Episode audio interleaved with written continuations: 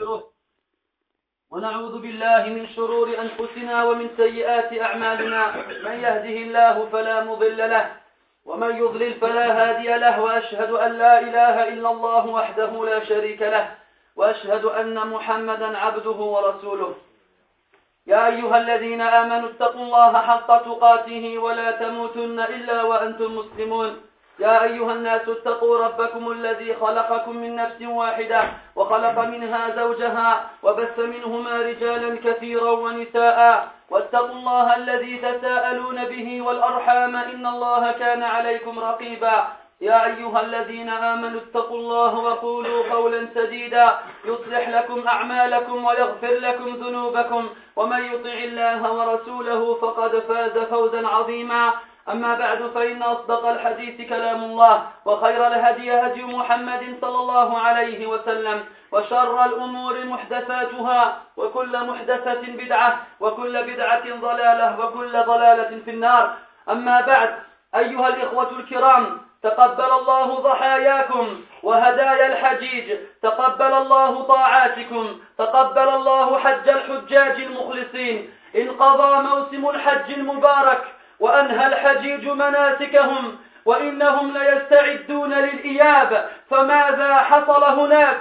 وما الذي فعلوه؟ أيها الإخوة الحج ركن من أركان الإسلام وشعيرة من شعائره العظام دعا إليه رب العالمين وأوجبه على عباده المستطيعين نادى به نبيه الخليل كما قص الله عز وجل خبره في التنزيل. نادى به فأذن فبلغ الله أذانه فلما علم عباد الله المؤمن فلما علم عباد الله المؤمنون بذلك الدعاء وذلك النداء تفتحت له أسماعهم وتفتحت له قلوبهم فصاروا له مجيبين ولداعيه ملبين قطعوا الوهاد وساروا الفيافي وجاوزوا النجاد محبة ومرضاة لرب العباد. ساروا إلى الله ملبين ولرحمته طالبين. لم يخرجوا للدنيا وإنما خرجوا لرحمة الله طامعين. وفي جوده وإحسانه وعظيم كرمه آمنين. خرجوا إلى الله وقلوبهم مليئة بالإجلال. والشوق والحزين إلى عفو الله. خرجوا وما كانت الدنيا نصب أعينهم إذ خرجوا. خرجوا وكلهم أمل في الله تبارك وتعالى أن يناديهم. حج مبرور وسعي مشكور وذنب مغفور. لذلك أحبتي في الله نسير مع هذه الركاب وننتقل مع هذه الرحلة مرحلة مرحلة. لماذا عز عند الله شأنهم وارتفع عند الله قدرهم؟ تعالوا بنا لنعيش معكم شيئا يسيرا مما عاشه الحاج الصادق في هذه الأيام المباركة. التروية والمبيت بمنى والوقوف بعرفات وذكر الله عند المشعر الحرام ورمي الجمرات وطواف الإفاضة وأيام التشريق. كل هذا في ستة أيام في خير أيام السنة وفي خير بقاع الأرض وأحبها إلى الله. وأنت وأنت كنت هنا في بلدك تنشغل بأشغالك المعتادة. قد لا تلقي لأحوال الحجاج بالا. فأعرني قلبك وسمعك وانظر ما الذي فاتك. تذكر يا من من الله عليك بالحج قبل هذا العام. وتصور يا من لم يأت دوره بعد. بعد لحظات يسيرة فارقت الأهل والإخوان وودعت الأحباب والخلان فإذا بأوامر الشرع تأتيك عند الميقات انزع ثيابك وتجرد عن مخيطك واغتسل لحجك وعمرتك فاستجبت ولبيت وقلت سمعا وطاعة فغسلت واغتسلت وأزلت عنك الثياب وما إن رفعت الثوب عن الجسد حتى تحركت في النفس أشجانها وانبعثت في القلوب أحزانها. اليوم أزيل لباسي بنفسي فكيف بغد إذا أزيل عني لباسي؟ اليوم أرفع ثوبي بنفسي وأجرد عني المخيط فكيف بي غدا إذا جردت من الثياب؟ وولجت من ذلك الباب اليوم أغسل نفسي فكيف بي غدا إذ يغسلونني؟ وكيف بي غدا إذ يكفنونني؟ وما هي إلا لحظات حتى تلبس الإزار وتنزع المخيط وتنخرط مع تلك الجماعات تلبية توحيدا تكبيرا وتمجيدا. تقول بلسانك تقول بل بقلبك لبيك اللهم لبيك. لبيك لا شريك لك لبيك إن الحمد والنعمة لك والملك لا شريك لك لا إله إلا الله ما أعزها من خطى عند الله وما أكرمها من وفود على الله منذ أن تجردت من لباسك وأصبحت في عداد المحرمين. كأن هيئتك تقول لك الآن أصبحت مع المحرمين وغدا ستصير في عداد المفارقين وفي هذه الهيئة تتوجه إلى بيت الله الحرام تتوجه إلى البيت الذي جعله الله مثابة للناس وأمنا أيها الأخ الكريم بعد أن ارتديت لباس الإحرام وأنت تتوجه إلى المسجد الحرام حين تسير مع الوافدين في عداد المسافرين وكأن سفر الحج يذكرك بالسفر الطويل يذكرك بالمسير إلى العظيم الجليل. بعد أن تذكرت الكفن عند لبس الإحرام الآن هذه الرحلة تذكرك بالرحلة الآخرة. وفجأة وفجأة إذ بك في مدينة كبيرة. تصور يا عبد الله الآن وصلت إلى مكة المباركة. فاشكر الله على هذه النعمة الكبيرة. فكم من وفود تمنت وكم من قلوب حنت لكي تدخل البيت الحرام. كم من عيون تمنى أصحابها رؤية البيت الحرام. وكم من أجساد وأرواح طمعت أن تطوف ببيت الله. ماتوا قبل أن تتحقق أمنيتهم فلم يروا البيت ولم يطوفوا به. وأما أنت قد تفضل الله عليك فاختارك من بين العباد حاجا وافدا فما أجلها من نعمة وما أعظمها من منة حتى إذا وطأت بيت الله وطأته وأنت تجل نعمة الله وكلك إجلال وكلك إعظام للملك العلام. أي بيت أي مكان أي بلد أي منزل إنه البلد الذي اختاره الله. من بين البلاد. صحيح أنه ليس فيه أنهار ولا أشجار ولا فتن من الدنيا بادية ولكن فيه الروح والريحان فيه الروح والريحان فيه الرضا والغفران فيه الصفح والإحسان. فيا الله ما أعظمها من منازل؟ عظمها الله ورفع شأنها. إنها منازل الله ومحط رحمة الله. حتى إذا وطأتها يا عبد الله وطأتها بقلب يعظمها. تذكرت قوله تعالى ذلك ومن يعظم شعائر الله فإنها من تقوى القلوب. يا عبد الله إذا نزلت إلى بيت الله فادخله منكسرا ومن هيبته خاشعا. ادخله بذلة لله ادخله بالسكينة والوقار فإن النبي صلى الله عليه وسلم دخل يوم الفتح في يوم أعز الله فيه أهل دينه. دخل مطأطئا رأسه ذلة لله حتى إن لحيته تكادت تكاد تمس رحل دابته. ذلة وتواضعا لله. منازل لا ترفع فيها الرؤوس خشية لله ولا يظهر الإنسان فيها ولا يظهر الإنسان فيها إلا الفاقة والحاجة إلى الله. وما هي إلا لحظات حتى يرى العبد بيت رب البريات وعندها يخشع القلب لله ويذل لله تبارك وتعالى ويبتدئ في طوافه وينتهي, وينتهي من مطافه حتى يرقى الصفاء. لقد لقد رقى النبي صلى الله عليه وسلم الصفا فلما رقاها قال لا إله إلا الله وحده لا شريك له له الملك وله الحمد وهو على كل شيء قدير. لماذا هلل؟ هلل لأنه بالأمس القريب كان يقف على الصفا يقول لقومه منذرا ومحذرا سلوني من مالي ما شئتم لا أغني عنكم من الله شيئا. فقال له أبو لهب عليه لعنة الله تبا لك ألهذا جمعتنا؟ فبالأمس يكذب النبي صلى الله عليه وسلم وبالأمس يهاد على هذا المكان. ويشاء الله عز وجل يوم حجة الوداع أن تأتي مئة ألف نفس تأتمر لرسول الله صلى الله عليه وسلم. فلما رقى الصفا تذكر عندما كان يهان بجوار البيت فكان أول ما لفظ به توحيد الله فقال صلى الله عليه وسلم لا إله إلا الله وحده أنجز وعده ونصر عبده وأعز جده وهزم الأحزاب وحده تذكر نعمة الله وهذا هو شأن الأخيار شأن الصفوة الأبرار إذا أصابهم الله بنعمته وتفضل عليهم بمنته. أجلوا الله عز وجل حق إجلاله وعظموه حق إعظامه.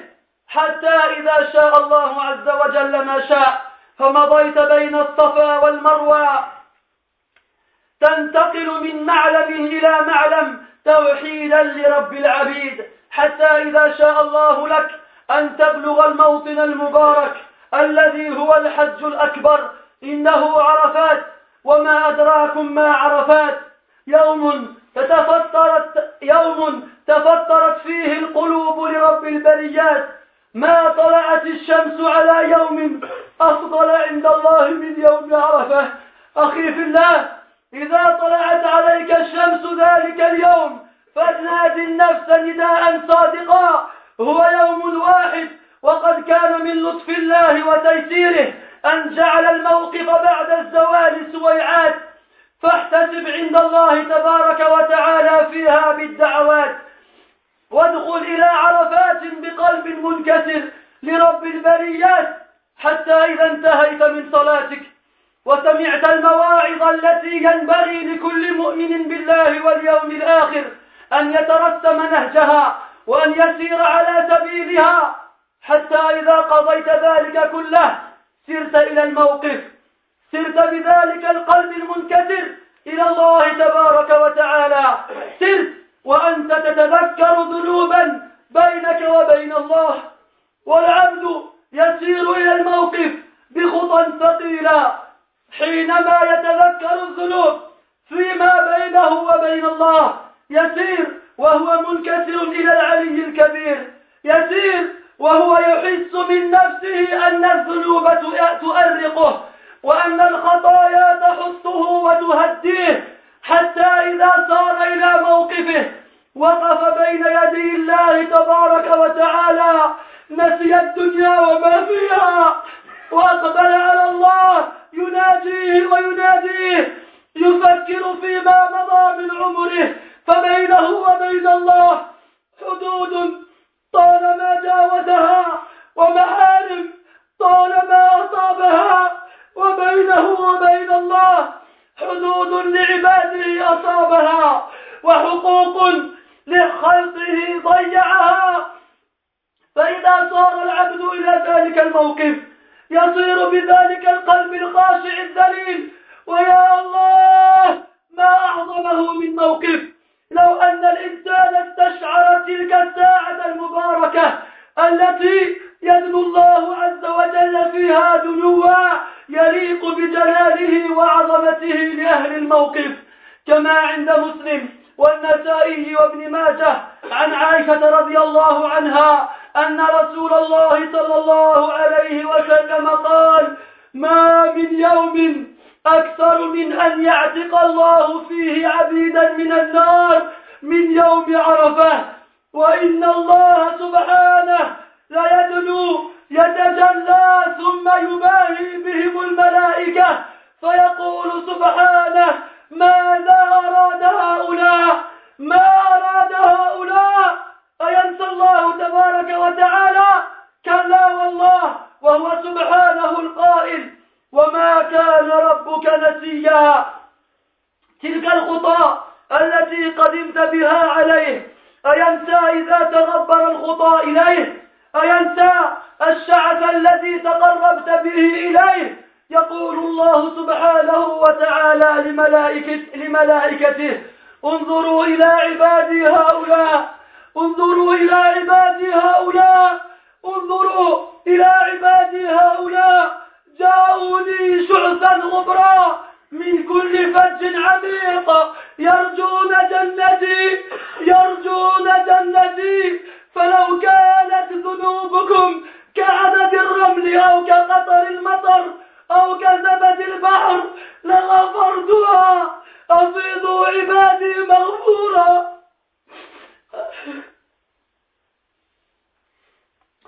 أفيضوا عبادي مغفورا لكم ولمن شفعتم له.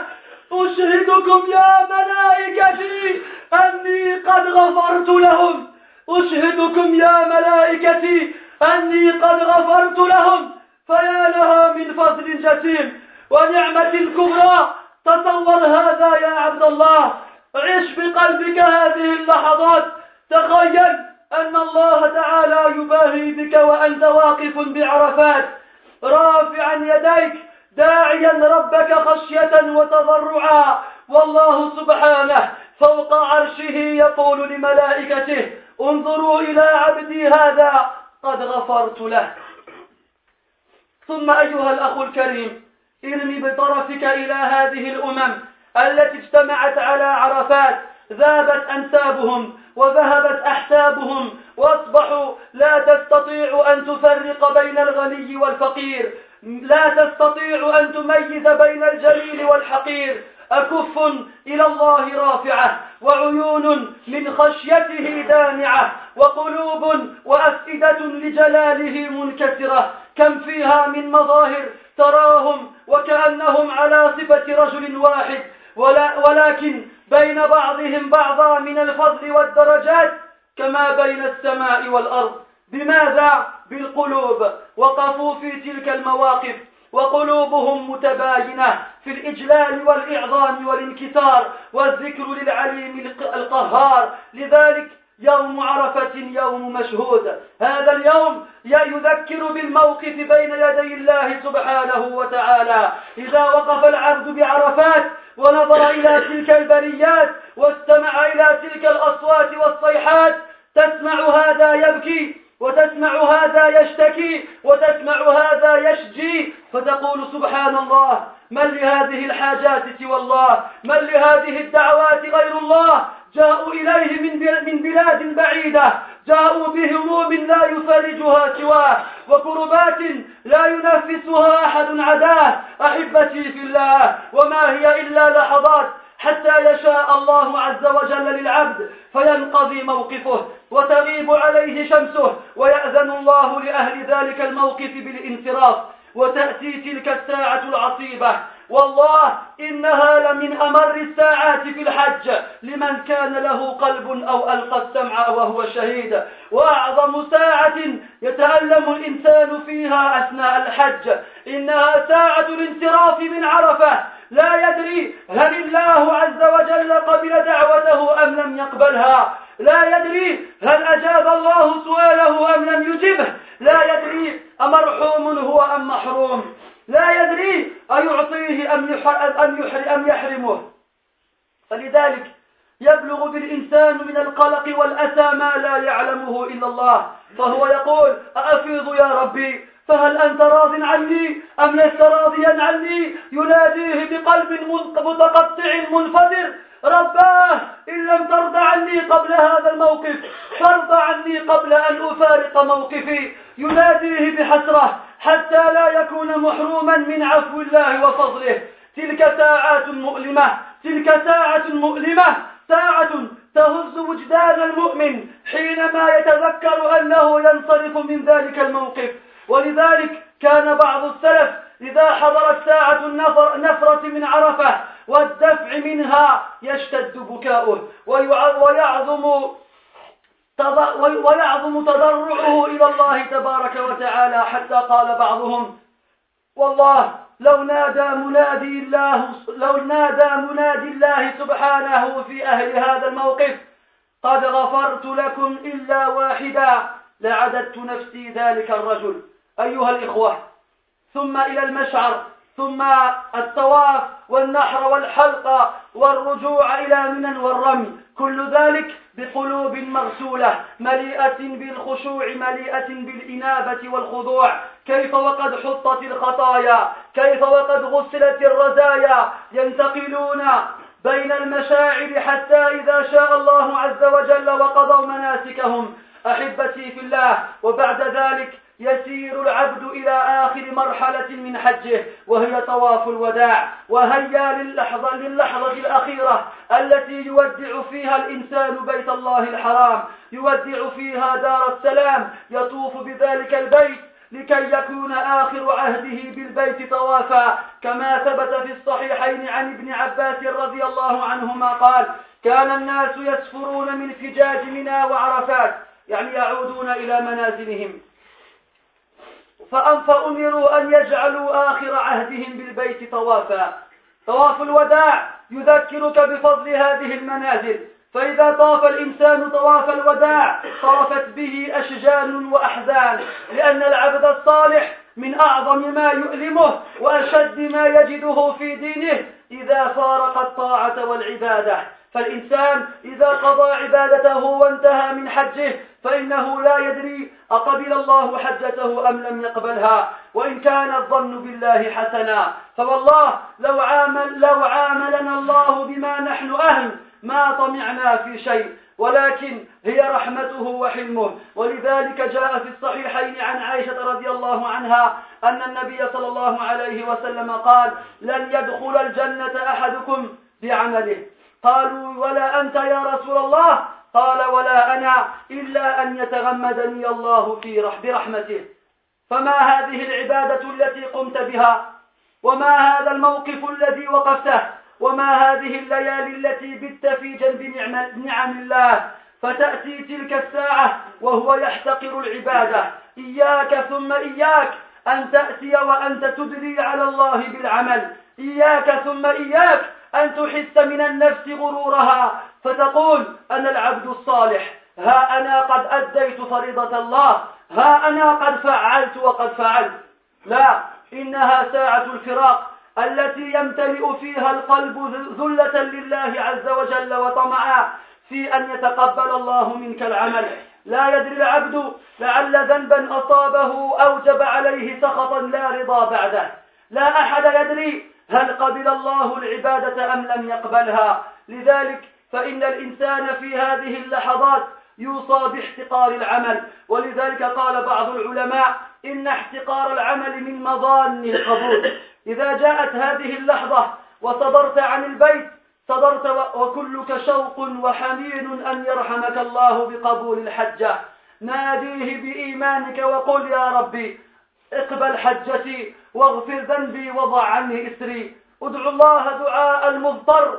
ادعو الله دعاء المستغيث المستجير به جل شأنه. حتى إذا انتهيت من ذلك فاسأل الله ألا يجعله آخر العهد ببيته. بل تعود مرات ومرات. من طمع في أن الله عز وجل لا يجعلها آخر حجة لا يجعلها آخر حجة الله فإن الله كريم. قد لا يخيبه في طمعه. فاجعل في نفسك حنينا ألا يجعلها آخر العهد ببيته وألا يجعله آخر العهد بطاعته. هكذا يا أحبتي يحج العبد الصالح. فيا من من الله عليك بالحج قبل هذا؟ كيف كان حجك؟ كيف كان مناسك؟ كيف كانت المناسك؟ هل تأملت في هذه المواقف واعتبرت؟ هل تأملت في هذه المواقف واعتبرت بها؟ أو جعلت حجك سياحة ولعبا. هل دعوت الله يوم عرفات؟ أو قمت فقط عشر دقائق ثم نمت بعد أن أملأت بطنك بقية النهار. كيف كانت؟ كيف كنت عند طواف الوداع؟ تفكر في الرجوع؟ هل اشتريت هدية للجميع؟ أو تبكي ويتقطع قلبك كبد كمدا وحزنا على الفراق؟ الله المستعان على أهوالنا نسأل الله سبحانه أن يصلح أنفسنا وأحوالنا. أقول ما تسمعون وأستغفر الله لي ولكم ولسائر المسلمين فاستغفروه إنه هو الغفور الرحيم.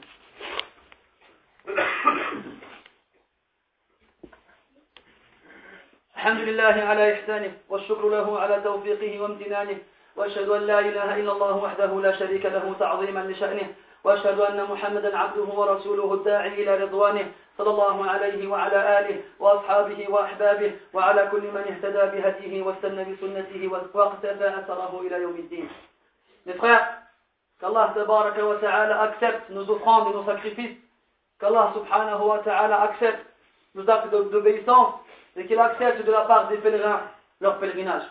Mes frères, la période bénie des dix jours, des premiers jours du mois de Dhul Hijjah s'est achevée hier. Mes frères, durant ces jours-ci, des gens ont gagné la miséricorde d'Allah subhanahu wa ta'ala. Durant ces jours-ci, des gens ont été sauvés de l'enfer et du châtiment éternel.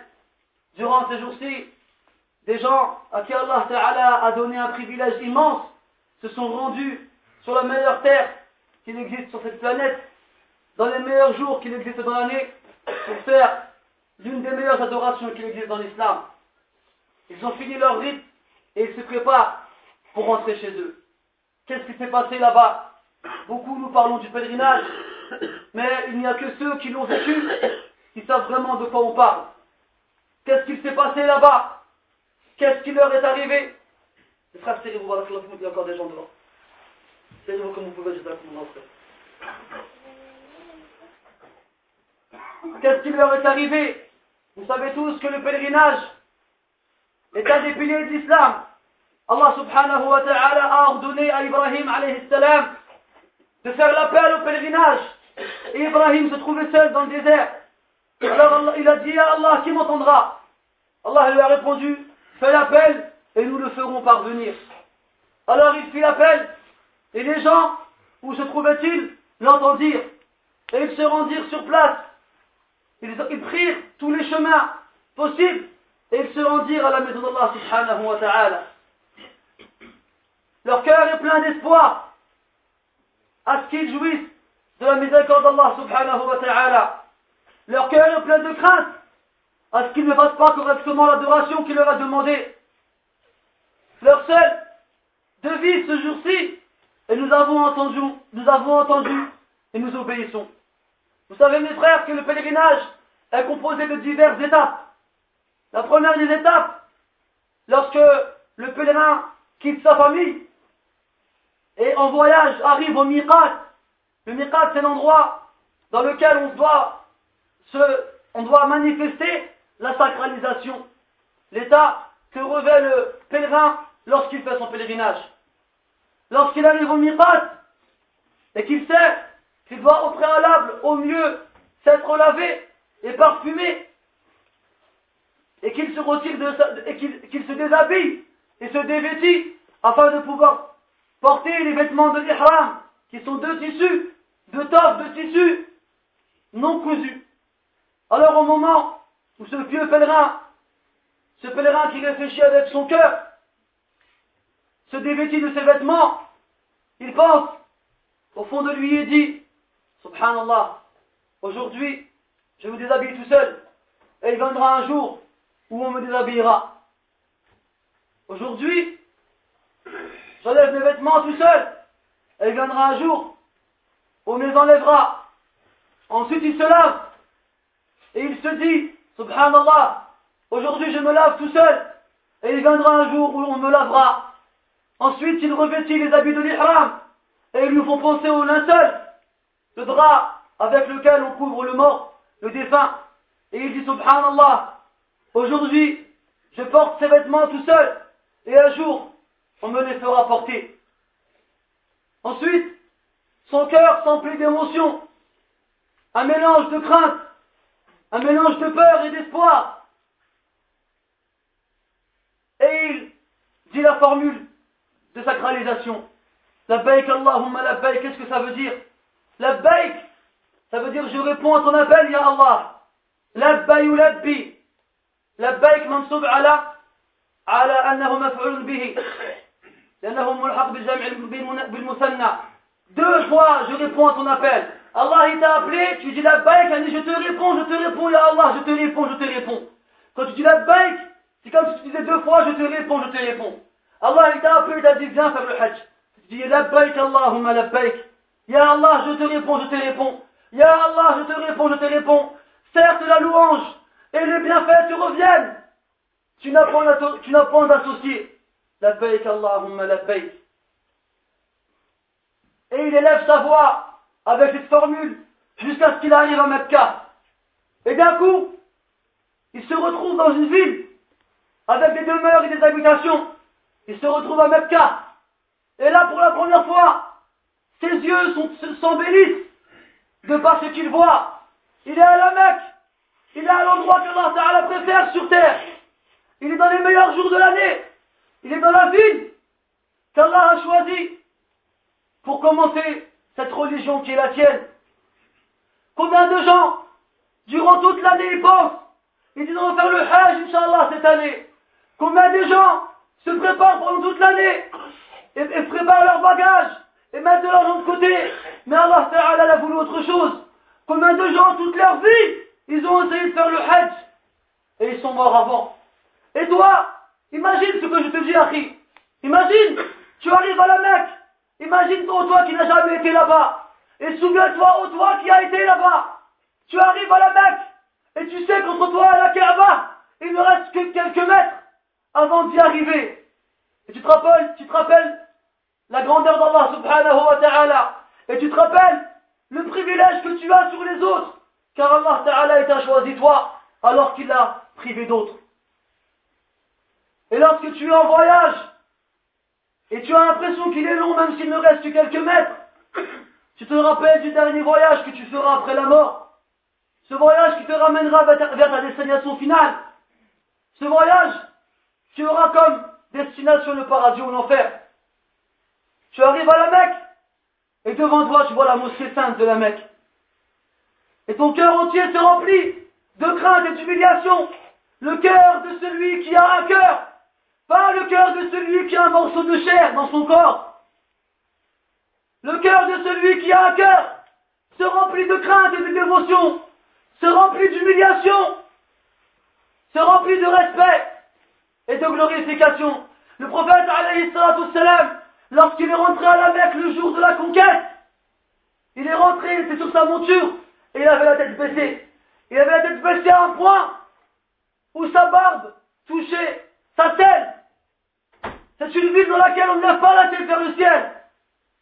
C'est une ville vers laquelle le pieux musulman se rappelle la grandeur d'Allah subhanahu wa ta'ala plus qu'ailleurs. C'est une ville dans laquelle Allah ta'ala il a donné la victoire aux musulmans. Après 21 ans de bataille et de patience et de prêche de la part du prophète salam tu arrives à la mosquée sainte et tu y rentres et tes membres tremblent et ton cœur bat. Il ne reste qu'un petit peu pour qu'il ne sorte par ta gorge. Tu es rempli de dévotion.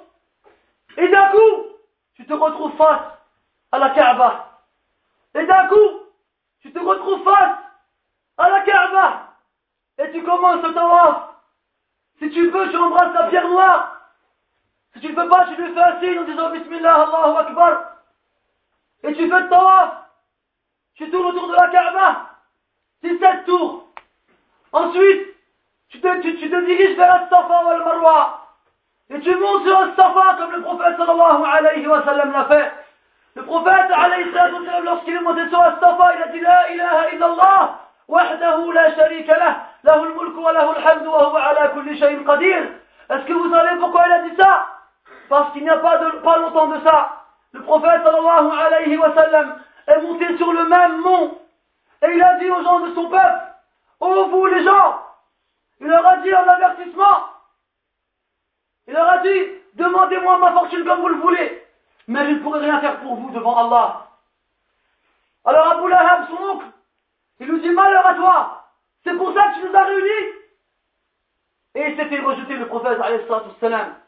Et quelques années plus tard, le prophète sallallahu revient à la neuvième année de l'Égypte. Et il monte sur le même mont. Et il dit La ilaha illallah, anjaza wa'dah, il a tenu sa promesse, wa nasara abdah, et il a secouru son serviteur, wa ونصر عبده وهزم الأحزاب et il a battu et il a fait battre en retraite ses groupes tout seul. وأعز جنده. Et il a donné de la fierté à son armée.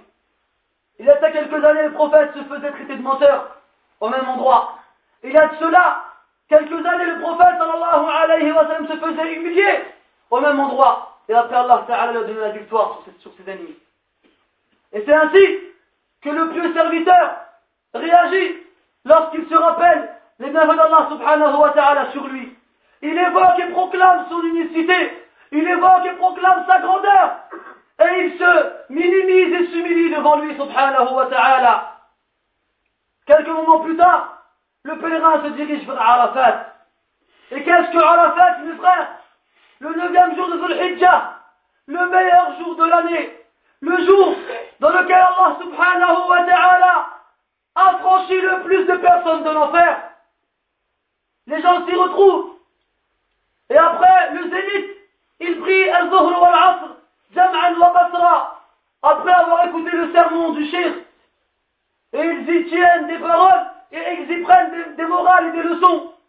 Et après, ils se dirigent vers le Mawqif. Ils se dirigent vers un endroit dans lequel ils invoqueront Allah subhanahu wa ta'ala avec leur cœur en levant leurs mains. Ils se dirigent vers un endroit où ils savent qu'Allah subhanahu wa ta'ala se rapproche d'eux. Comme il a été dit dans le hadith al-sahih, le prophète sallallahu alayhi wa sallam dit, le jour de Arafat, est un jour dans lequel Allah subhanahu wa ta'ala a franchi le plus de gens de l'enfer. C'est un jour dans lequel Allah subhanahu wa ta'ala se rapproche de ses serviteurs. Et il éprouve de la fierté par rapport à ses, aux pèlerins qu'il exprime aux anges. Et il dit aux anges, Allah subhanahu wa ta'ala, qu'est-ce qu'a voulu ces gens-là? Pourquoi sont-ils venus? Ils sont ébouriffés ils sont pleins de poussière. Ils ont pris tous les chemins ramenant ici. Qu'est-ce qu'ils ont voulu? Alors Allah il dit aux anges, si leur péché était équivalent au grain de sable dans le désert, ou s'ils étaient équivalents au nombre de gouttes qu'il y a dans la pluie, ou s'ils étaient équivalents à la mousse qu'il y a dans la mer, je leur pardonnerai leurs péchés. Partez, ô mes serviteurs, vous êtes pardonné à vous et à ceux envers qui vous avez intercédé. Et après Allah subhanahu wa ta'ala, il dit, je vous prends à témoin, ô mes anges, que je leur ai pardonné. Je vous prends à témoin, ô mes anges, que je leur ai pardonné. Et le pèlerin, il lève ses mains, et il a le cœur brisé, et il invoque Allah subhanahu wa ta'ala, Ya Allah, donne-moi la santé, Ya Allah, donne-moi la foi, Ya Allah, donne-moi ci, Ya Allah, donne-moi ça jusqu'à ce que le moment le plus difficile du Hajj arrive. Et c'est le fait de quitter Arafat pour aller à Muzdalifa. Le moment difficile pour qui? Pour ceux qui ont le cœur vivant. Le moment difficile pour qui? Pour celui qui se pose la question est-ce qu'Allah Ta'ala m'a exaucé? Est-ce qu'Allah Ta'ala a accepté ma invocations Est-ce qu'Allah Subhanahu wa Ta'ala m'a pardonné aujourd'hui? Est-ce qu'Allah Subhanahu wa Ta'ala m'a sauvé de l'enfer aujourd'hui? Il regarde autour de lui et il voit les gens crier il voit les gens prier, il voit les gens pleurer. Un, il invoque, l'autre se prosterne, l'autre il veut t'inspirer. On a l'impression qu'ils sont tous pareils. Mais Wallah, il y a entre eux, ou du moins entre certains d'entre eux, un écart qui est tel que l'écart qu'il y a entre les cieux et la terre. Il y a des pieds prédécesseurs, lorsque Arafat finissait, il pleurait amèrement. Et il se disait, je, je me demande, à mon avis, si Allah envoyait un ange pour dire, oh vous les gens qui étaient aujourd'hui à Arafat, je vous ai tous pardonné sauf à un. Et eh bien le plus prédécesseur dit, je penserai que cette personne-là c'est moi. Et nous quand on va à Arafat, on prépare le sac de couchage, on part à Mousdalifa, on prépare le sac de couchage et la tente pour passer une bonne nuit à Mousdalifa. Ensuite on va à Mousdalifa, on y passe la nuit. Et après le Fajr, on se dirige vers Jamar al-Kubra et on jette les pierres. On se trouve on retourne à Mekka et on fait tawaf al-ifada, et on se rase la tête ou bien on se coupe les cheveux, on fait le nahr, on fait le sacrifice, on retourne à Mina, et ainsi de suite. Jusqu'à la fin du 13e jour. Et après, il nous reste une chose entre toi et la Mecque, c'est le, le, le tawaf d'adieu. Tawaf al-wada' le tawaf d'adieu. Le prophète, a vu les gens partir en voyage, retourner chez eux après les rites du pèlerinage, il leur a ordonné à ce que leur dernière rencontre avec la Mecque soit le tawaf. Alors le pèlerin pieux se dirige vers la Mecque, se dirige vers la Kaaba et fait un dernier tawaf. Et son cœur se brise, et son cœur se casse, et ce cœur, son cœur se retrouve en morceaux. Il se demande est-ce qu'Allah va m'accepter ou pas? Est-ce que ces jours que j'ai passés ici dans la difficulté et la patience, est-ce que cet argent que j'ai mis de côté pour pouvoir venir, est-ce que les efforts que j'ai fournis ont servi à quelque chose Ou bien est-ce qu'ils vont finir en, en lambeaux? Les savants disent que lorsque quelqu'un finit une adoration, il doit la dénigrer cette adoration. Il ne doit pas se dire, c'est bon, je l'ai fini, alhamdulillah, Allah il m'a accepté, je rentre chez moi et j'oublie. Non, dis-toi, c'est peut-être quelque chose qui a caché tout ça. C'est peut-être fait un péché auparavant qui a fait qu'Allah est en colère contre moi et ne m'a pas pardonné. Dénigre ton, péché, dénigre ton action, et les savants disent que dénigrer son action, c'est une des preuves comme quoi l'action a été acceptée. C'est une des preuves qui fait qu'Allah Ta'ala a accepté ton action. Dénigre ton action. Et dis-toi, regarde la Kaaba bien dans tes yeux. Et après, son image dans ton cœur. Peut-être, c'est la dernière fois de ta vie que tu la verras. Peut-être, c'est la dernière fois que tu sentiras l'air qui se trouve autour d'elle. Peut-être que c'est la dernière fois que tu seras illuminé par sa lumière. Peut-être que c'est la dernière fois que tu pourras être approché d'Allah Ta'ala comme ça. Et après, il s'en va. Et il retourne chez lui. Et il reprend sa vie comme elle était. Toi, mon frère qui a fait le pèlerinage, comment étais-tu lorsque tu as mis des haram? Comment étais-tu le jour de Arafat? Est-ce que tu as passé quelques heures en, prière et en dévotion et en adoration? Ou bien tu as invoqué Allah un quart d'heure et ensuite tu as été acheté à manger et tu as été dormir jusqu'à le Maghreb? Comment te trouvais-tu? Comment te trouvais-tu pendant le tawaf de l'adieu? Est-ce que tu pensais à ce que, au fait qu'Allah peut-être n'a pas accepté ton adoration? Est-ce que tu étais hanté et angoissé par cela Ou est-ce que tu te demandais encore, j'ai pas oublié un cadeau pour la famille? Et pendant tel billard, tu disais la baik, Allahumma la baik, tu criais et tu ressentais ce qu'elle voulait dire Ou bien est-ce que tu dormais jusqu'à ce que tu arrives sur place? Chacun ici se pose la question. Ceux qui n'ont pas encore été, qu'ils se préparent ceux qui ont déjà été, qu'ils comparent qu'ils voient. Demandons Allah subhanahu wa ta'ala de nous aider contre nos passions. نسأل الله سبحانه وتعالى أن يصلح أنفسنا وأن يصلح أحوالنا نسأل الله سبحانه وتعالى أن يتقبل منا صالح الأعمال نسأل الله تبارك وتعالى أن يرد إلينا الحجاج سالمين غانمين وأن يتقبل منهم مناسكهم يا رب العالمين نسأل الله سبحانه وتعالى أن يوفقنا للحج مرات وكرات. اللهم وفقنا للعمل الصالح يا رب العالمين. اللهم وفقنا للحج في كل عام من أعوامنا. اللهم تقبل منا حجاتنا وعمراتنا يا رب العالمين. اللهم اغفر لنا يا حي يا قيوم. اللهم اغفر لنا يا حي يا قيوم. اللهم اغفر لنا وارحمنا. فإن لم تغفر لنا وترحمنا لنكونن من الخاسرين. إخوتي في الله هناك أخ من الإخوة أعرفه وهو مصاب بالسرطان وقد وصل إلى المرحلة النهائية وقد أيس الأطباء فيه فقالوا نحن في انتظار الموت. فنحن ندعو الله عز وجل أن يشفيه شفاء لا يغادر سقما. ونحن لا نيأس في الله سبحانه وتعالى. فإنه لا ييأس من روح الله إلا القوم الكافرون. ومن يقنط من رحمة ربه إلا الضالون. فاللهم لا تجعلنا قانطين آيسين. اللهم لا تجعلنا قانطين آيسين. اللهم اشفه شفاء لا يغادر سقما. اللهم اجعله آية. واجعله لغيره عبرة. اللهم اجعله صحيحا. اللهم أزل عنه كل سقم. اللهم اشفيه واشف جميع مرضى المسلمين يا رب العالمين. اللهم اغفر لنا وله يا رب العالمين. وكفر عنه سيئاته يا حي يا قيوم. وصلى الله وسلم وبارك على محمد وعلى آله وأصحابه أجمعين. وقوموا لصلاتكم الحمد الله.